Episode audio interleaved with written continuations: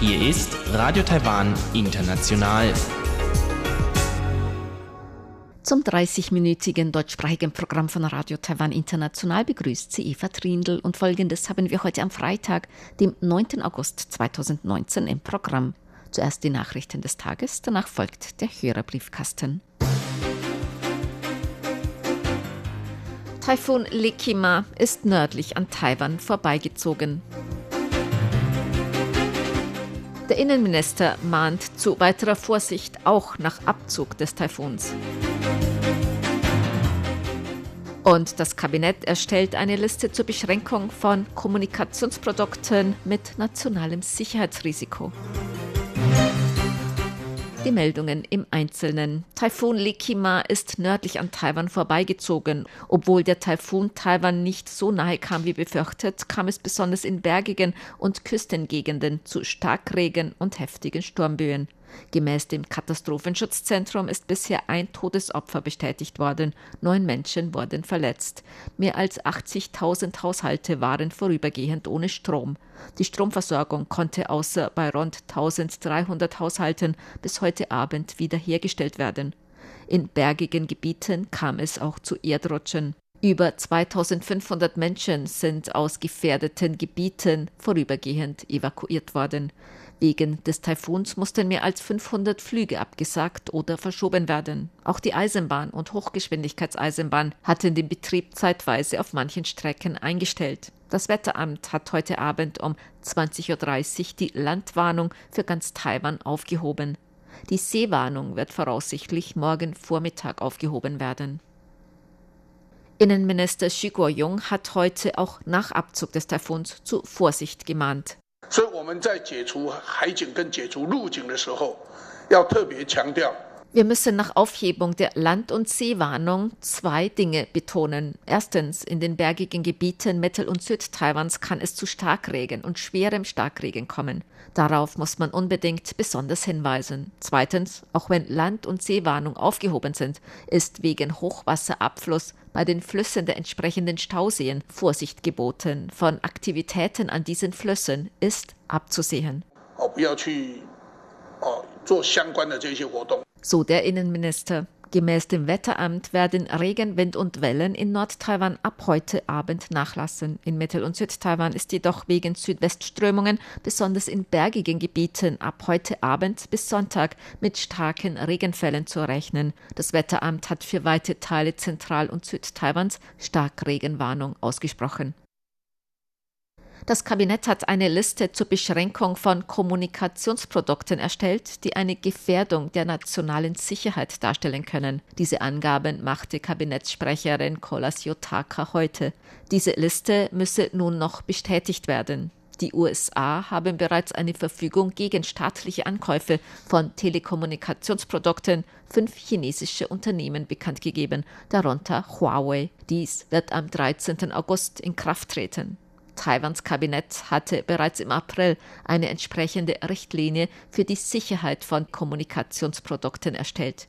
Die Richtlinie gilt unter anderem für Server, Webcams, Drohnen, Netzwerkausstattung, Cloud-Dienstleistungen, Computersoftware und Antivirus-Software für Regierungseinrichtungen, öffentliche Einrichtungen oder Anbieter wichtiger Infrastruktur darunter Wasser- und Energieversorgung, Kommunikation, Verkehr, Finanzbereich, Hightech, Industrieparks oder medizinische Notfallversorgung.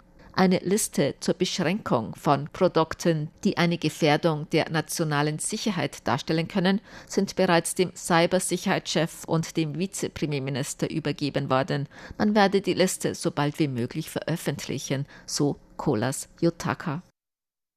Präsidentin Tsai Ing-wen hat eine neue Phase des Programms zur Betreuung und Pflege alter Menschen angekündigt. Diese Angabe machte Tsai am Donnerstag bei einem Besuch des Kultur- und Gesundheitszentrums eines Ureinwohnerdorfes in Südtaiwan. Präsidentin Tsai hatte am Vormittag eine Sonderausstellung anlässlich der Taifun-Katastrophe vor zehn Jahren besucht. Am 8. August vor zehn Jahren hatte Taifun Morakot in Taiwan schwere Überschwemmungen und Erdrutsche verursacht.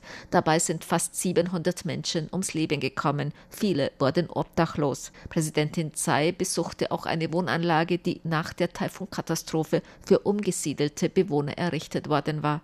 Gemäß Tsai fördern die Investitionen in die Langzeitpflege 2.0 auch die Altenbetreuung in Ureinwohnergebieten. Dies und höhere Bezahlung ermutige mehr junge Ureinwohner, in ihre Heimatdörfer zurückzukehren, um dort in der Altenpflege tätig zu werden. Die Regierung werde das Langzeitpflegeprogramm 2.0 weiter umsetzen. Auch werde die Regierung bald eine neue Phase, das Programm Langzeitpflege 3.0, vorstellen. Auch einige Hongkonger Filmunternehmen werden gemäß Hongkonger Medienberichten nicht am Taipei Golden Horse Film Festival teilnehmen. Zuvor hatte die chinesische Regierung die Teilnahme von Chinas Filmindustrie am diesjährigen Golden Horse Film Festival Taipei untersagt. Bisher wurde gemäß Hongkonger Medienberichten die Anmeldung von vier Hongkonger Produktionen zurückgezogen. Darunter befindet sich der Polizei-Actionfilm The White Storm 2 Drug Lords, in dem Andy Lau die Hauptrolle spielt. Andy Lau ist ein in Asien sehr beliebter und bekannter Sänger und Schauspieler aus Hongkong. Das für Film zuständige Amt der chinesischen Regierung hat in seiner Bekanntgabe nicht ausdrücklich verfügt, dass der Boykott des 56. Taipei Golden Horse Film Festivals auch für Produktionen und Filmleute aus Hongkong gilt. Trotzdem haben sich Hongkonger Filmunternehmen dem Teilnahmeverbot bereits nach und nach angeschlossen. Die Golden Horse Awards im November zählen zu den wichtigsten Preisen im asiatischen Filmgeschäft und werden oft als Oscars des chinesischsprachigen Films bezeichnet. Die diesjährige Preisverleihung wird am 23. November stattfinden. An diesem Wochenende findet in New York die Taiwan Orchideenschau statt. Die Ausstellung Taiwan, eine Welt der Orchideen im Queens Botanischen Garten in New York hat heute eröffnet. Dort sind mehr als 450 Töpfe mit Orchideen unterschiedlicher Orchideenarten aus Taiwan zu sehen. Die Ausstellung ist eine Zusammenarbeit des Botanischen Gartens und des Taipei Wirtschafts- und Kulturbüros in New York. Sie wird bereits das sechste Jahr in Folge abgehalten. Am Donnerstagabend war die Ausstellung bereits bei einer Vorschau zu besichtigen. Die Direktorin des Botanischen Garten Queens, Susan Lacarte, bezeichnete die Orchideenausstellung als sehr interessant, besonders und vielseitig. Die Taiwan Orchideenschau dauert bis zum 11. August. Sie wird von Kunst- und Kulturprogrammen und weiteren Veranstaltungen begleitet. Wegen des Taifuns blieb heute die Taipei Börse geschlossen. Deshalb gleich zum Wetter. Taiwan stand heute unter dem Einfluss von Taifun Lekima. Der vor Nord-Taiwan vorbeiziehende Taifun hat in den meisten Teilen Taiwans für etwas niedrige Temperaturen gesorgt. Südwest- oder Föhnwinde führten jedoch örtlich zu sehr hohen Temperaturen. Auf der Inselgruppe Jinmen wurde ein Höchstwert von 39,9 Grad Celsius gemessen, in Südost-Taiwan ein Höchstwert von 36,8 Grad. Im übrigen Taiwan lagen die Temperaturen zwischen 26 und 30 Grad, im Süden bis 32 Grad. Die Aussichten für das Wochenende. Im Norden und Nordosten sonnig bei Temperaturen bis 37 Grad. In Mittel- und Südtaiwan bewölkt mit Regenschauern, zum Teil Starkregen und Gewittern bei Temperaturen zwischen 26 und 33 Grad Celsius. Dies waren die Tagesnachrichten am Freitag, dem 9. August 2019 von Radio Taiwan International.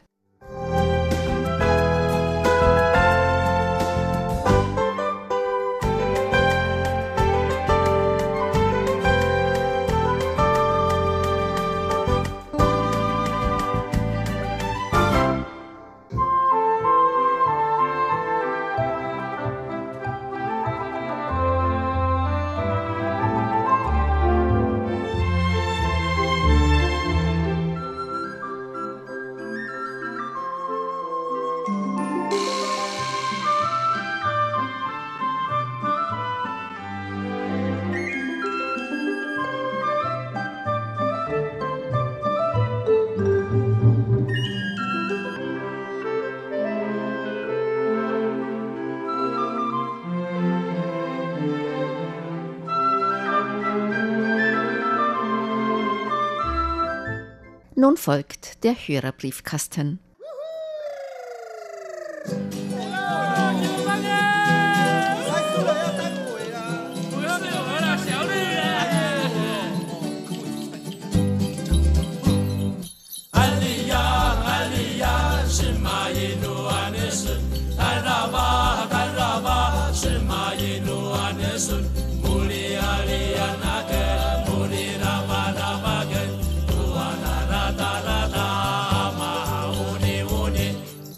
Herzlich willkommen, liebe Hörerinnen und Hörer, zum Hörerbriefkasten auf Radio Taiwan International heute am Freitag, dem 9. August 2019. Im Studio begrüßen Sie ganz herzlich Chobi Hui und Eva Trindl. Wir wollen natürlich auch heute wieder auf Ihre Post eingehen, Fragen beantworten. Wir wollen noch mal kurz auf etwas in eigener Sache eingehen, nämlich viele Hörer und Hörerinnen fragen und warten vielleicht schon, ob es in diesem Jahr auch wieder Direktausstrahlungen gibt und es ist geplant, wahrscheinlich ab dem allerletzten Augustwochenende und im September dann wieder einige Tage direkt aus Danshui. Ja, genau. Auch in diesem Jahr gibt es diese Aktion.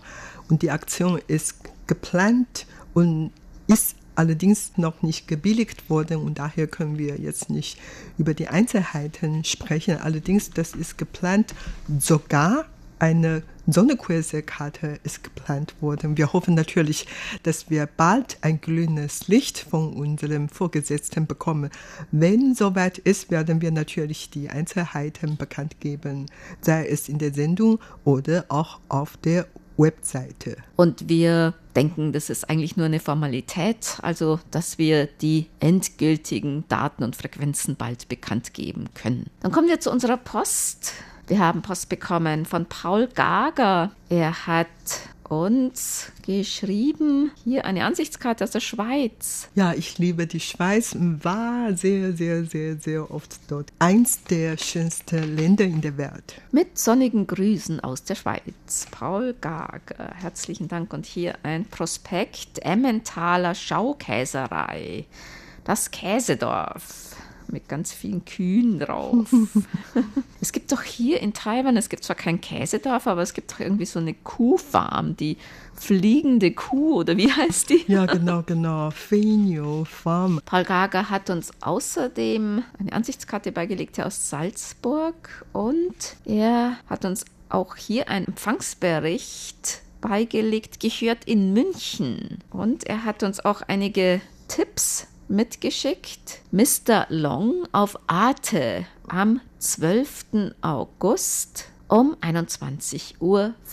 Ein taiwanischer Profikiller strandet nach einem misslungenen Job in Tokio. Mhm. Außerdem noch ein Film zum Morden ausgebildet. Die junge Nie Inyang wurde als Kind entführt und von einer Nonne zur Kampfkünstlerin ausgebildet. Nach 13 Jahren soll sie nun für eine gefährliche Mission in ihre alte Heimat zurückkehren und einen Auftragsmord ausführen an dem Mann, den sie liebt.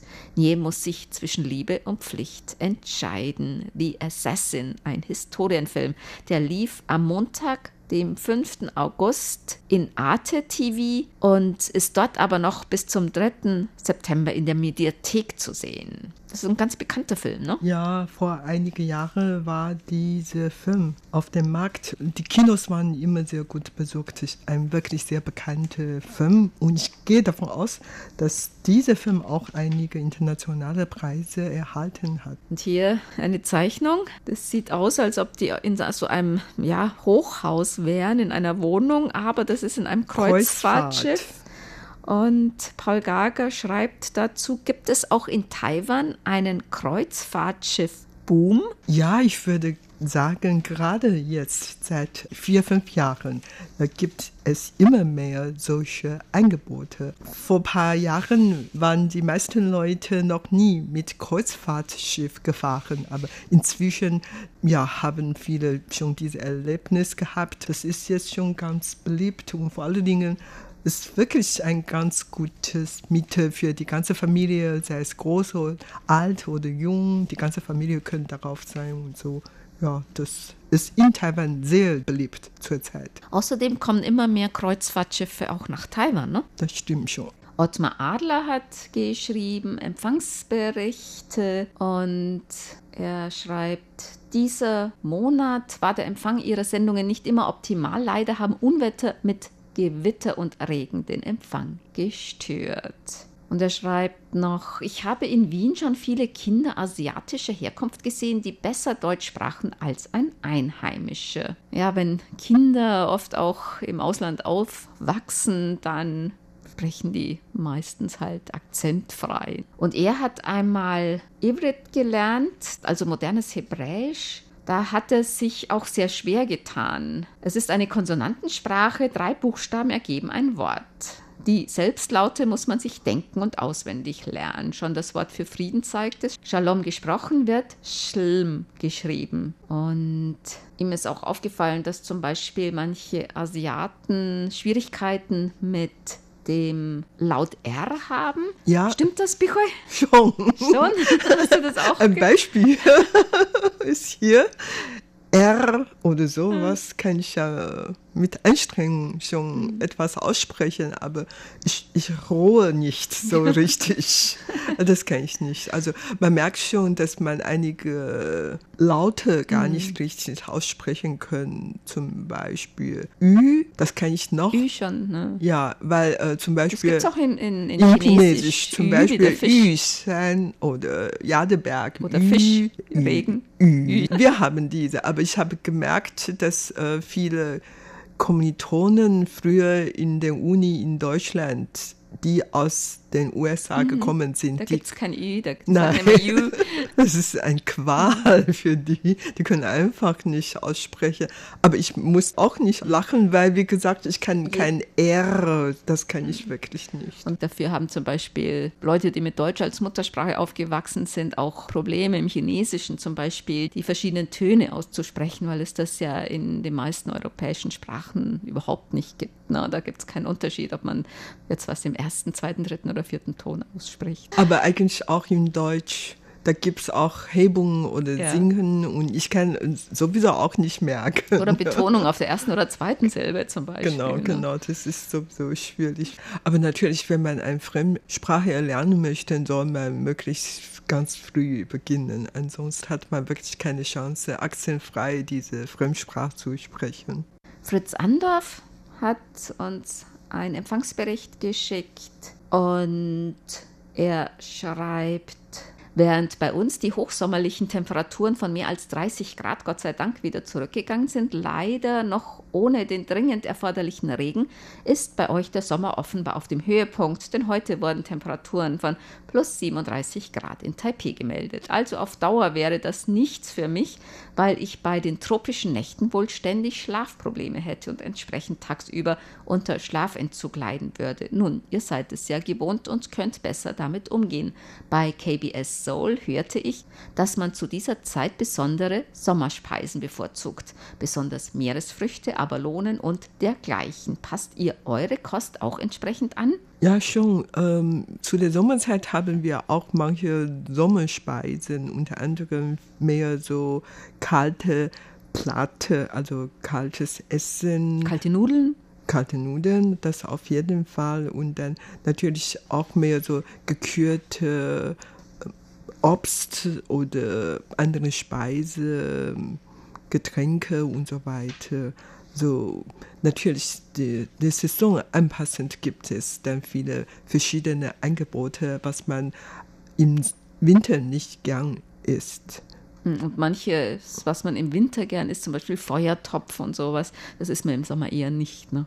Ja, weil das wirklich sehr heiß ist. Obwohl tatsächlich manche Feuertopf-Fans trotz der Hitze auch noch gerne Feuertopf essen.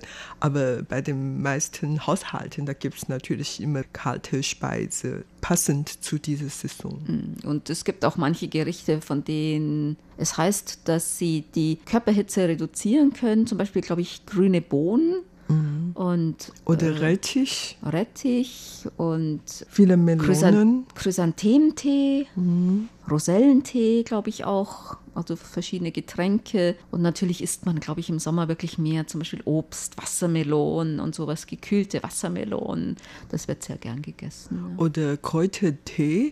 Also als ich noch klein war, kam meine Mutter immer zu der Sommerzeit oder dann zu der Winterzeit zu den chinesischen Apotheken, dann holte Kräuter und dann kochte zu Hause Kräutertee. Das hat meine Mutter früher immer getan, aber ich bin einfach faul und hatte eigentlich noch nie sowas gekocht. Aber tatsächlich kann man zum Beispiel zu dieser Zeit sehr beliebt ist so eine Suppe mit ähm, Muer, weiße Muer. Also mit ähm, so Pilzen, das sind ja. diese äh, Holzohrenpilze. Ja. Diese mit Datte, Zauze und dann mit ein bisschen Zucker. Mhm. Oder dazu kann man natürlich auch Lotuskerne oder dies und das reintun. Das äh, ist ein sehr, sehr gewöhnliches Getränk in den taiwanischen Familien. Heinrich Oesterbrock hat geschrieben, sein Hörbericht für Juni und er fragt, ob wir neben der Version zum Anhören unsere Sendungen auch zum Download ins Netz stellen können. Seine Frau möchte nämlich immer gern das Kaleidoskop und manchmal auch Reise durch Taiwan anhören, ohne Rauschen und Fading.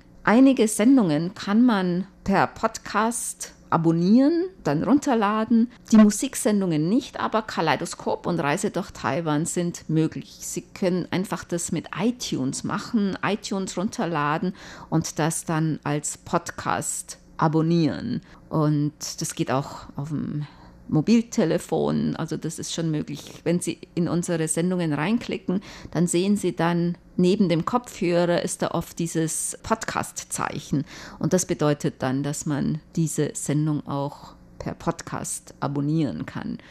Und wenn man da zum Beispiel beim Computer reinklickt, wenn dieses Podcast-Zeichen da ist, da erscheint manchmal gleich so eine Liste und da sind dann auch die Links zu den MP3-Dateien dort. Also wenn man das sich nicht als Podcast runtergeladen hat, das könnte man im Prinzip dann auch mit der rechten Maustaste dann, dann extra dann speichern. Wir freuen uns natürlich, dass unsere Sendung noch mehr gehört werden kann. Also wie gesagt, über iTunes können Sie eine Menge unserer Sendungen abonnieren, Musiksendungen leider nicht. Wegen Copyright. Jörg Bradl hat geschrieben, nach längerer Pause möchte ich Ihnen heute wieder einen Empfangsbericht senden. Ihre Sendungen via Kostümbrot versuche ich regelmäßig zu verfolgen. Für einen Empfangsbericht fehlt mir dann leider oft die Zeit. Vielleicht ändert sich das im Winterhalbjahr. Tja, im Sommer ist man natürlich oft unterwegs. Das stimmt da kann man schon. zwar irgendwie unterwegs noch hören, aber hm, hat es dann vielleicht nicht mehr so genau im Kopf für einen Empfangsbericht. Lutz Winkler hat geschrieben, den Beitrag über die Leopardenkatzen fand ich interessant. Die Tiere sind ja wirklich niedlich anzusehen. Die sehen wirklich aus wie Katzen, auch wenn die klein sind vor allem. Ne?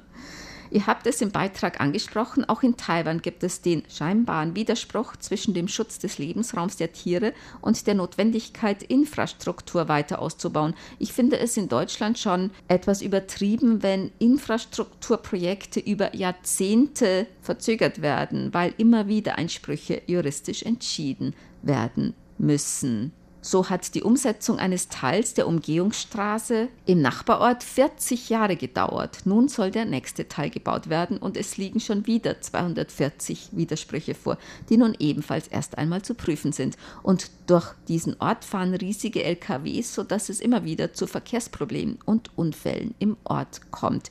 Wie lange dauern solche Projekte eigentlich in Taiwan und gibt es so etwas wie eine Umweltprüfung für diese Projekte? Ja, es gibt auch eine Umweltverträglichkeitsprüfung für Infrastrukturprojekte, Bauprojekte. Und es ist so, dass die Projekte vielleicht oft nicht ganz so lange dauern, aber die werden teilweise auch verzögert, weil Einsprüche erhoben werden oder Bürgerinitiativen, äh, Anlieger, Anwohner, Umweltschutzgruppen dagegen Klage erheben und manche Projekte werden dadurch dann auch gekippt. Also es gibt zum Beispiel ein, dieses eine Projekt in Südost-Taiwan, das Meili One Projekt, das war ein Hotelprojekt, das wurde direkt auf die Küste gebaut und da haben dann auch Umweltschutzgruppen dann Widerspruch eingelegt. Das ging hin und her die ganze Zeit und das ist aber jetzt endgültig auch, äh, glaube ich, gekippt worden. Ja, es gibt bei uns hier in Taiwan sehr viele ähnliche Beispiele. Ich kann mich noch an einen erinnern, nämlich da in der Westküste von Taiwan, da da schwimmen immer welche. Die weißen Delfine, ne? Genau, Oder? vorbei und so. Das ist ein der wenigen Orte, die weiße Delfine noch lebt. Und daher die Umweltgruppen haben natürlich dagegen protestiert, als man dort irgendwas bauen möchte. Und die Diskussion oder die Streitigkeit hat so lange gedauert und bis jetzt ist eigentlich nichts geworden. Ich kann mich noch an ein Beispiel erinnern, zum Beispiel eine Eisenbahnlinie wollte dann auf eine bestimmte Strecke gehen und die Anlieger haben dagegen protestiert wegen der laute Lärm oder überhaupt äh, Umweltverschmutzung und so. Und dann, man hat ja jahrzehntelang auch immer darüber diskutiert und gestritten und so weiter. Das ähm, passiert eigentlich sehr viel, nicht nur in Taiwan oder Deutschland. Ähm, ja, wie man zwischen der Entwicklung der Infrastruktur oder Wirtschaft und dem Naturschutz eine Bilanz zu ziehen, das ist immer sehr schwierig. Franz Schanzer hat geschrieben, anbei übersende ich Ihnen wieder einige Empfangsberichte. Der Empfang ist sehr gut, sowohl über Internet via Radio 360 als auch über Kostimbrot. Die Programme gefallen mir sehr gut, allen voran der Hörerbriefkasten. Vielen Dank für das Lob. Kurt Rück hat geschrieben aus Küsnacht in der Schweiz. Am Freitagabend, den 28. Juni, habe ich wieder einmal nach einer längeren Hörpause meinen Kurzwellenempfänger aktiviert und Ihre interessante Sendung verfolgt. In Stichworten und für Ihre Kontrolle erwähne ich nachstehend ein paar Programmpunkte aus der Sendung. Und er hat uns auch eine Ansichtskarte beigelegt. Herzliche Grüße aus Zürich. Dankeschön und auch vielen Dank für diese schöne Karte. Klaus Irrgang aus Berlin hat geschrieben, Empfangsberichte und er hat eine Frage zu einer Meldung vom 10. Mai, dass das Parlament ein Kulturförderungsgesetz oder Kulturgrundgesetz verabschiedet hat.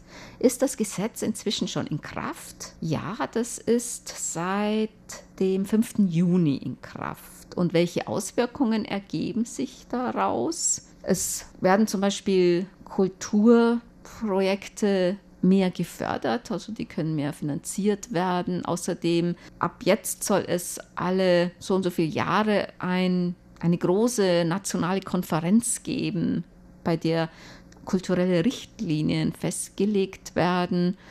Und also in diesem Gesetz da, ich glaube, der hat 20 Artikel oder so und da steht halt, ja, dass Bibliotheken gefördert werden und zum Beispiel auch Kulturschaffende, Künstler. Und jetzt müssen auch die verschiedenen Behörden, die einzelnen Behörden, Ministerien müssen nach diesem Kulturgrundgesetz sozusagen ihre Bestimmungen anpassen. Vor allem geht es halt auch um mehr Förderung und mehr finanzielle Förderung. Auf jeden Fall viele Kulturgruppen bekommen dann inzwischen mehr finanzielle Unterstützung von der Regierung. Und das ist natürlich das Beste eigentlich für sie. Dann kommen wir zu unseren Geburtstagsglückwünschen für heute. Bernd Seiser aus Ottenau hat geschrieben, zuerst ein Gruß zum Vatertag in Taiwan sowie zu ihren Geburtstagen Manfred Entler in Mittweida, RTI-Hörerclub Ottenau-Mitglied Ernst-Jürgen Schulwitz in Wattgassen, Rolf Holstein in Karlsruhe, RTI-Hörerclub Ottenau-Ehrenmitglied Hans Kopitschok in Rostock, RTI-Hörerclub Ottenau-Mitglied Harald Gabler an der Algarve und Hecki Heinen in Düren-Hürtgen von Radio 700. Den Glückwünschen schließen wir uns an. Das war's für heute in unserem Briefkasten. Sie hörten das deutschsprachige Programm von Radio Taiwan International am Freitag, dem 9. August 2019. Unsere E-Mail-Adresse ist deutsch@ rti.org.tv. Im Internet finden Sie uns unter www.rti.org.tv, dann auf Deutsch. Über Kurzwelle senden wir täglich von 19 bis 19.30 Uhr UTC auf der Frequenz 5900 Kilohertz. Vielen Dank für das Zuhören. Am Mikrofon waren Eva Trindl und Chobi Hui.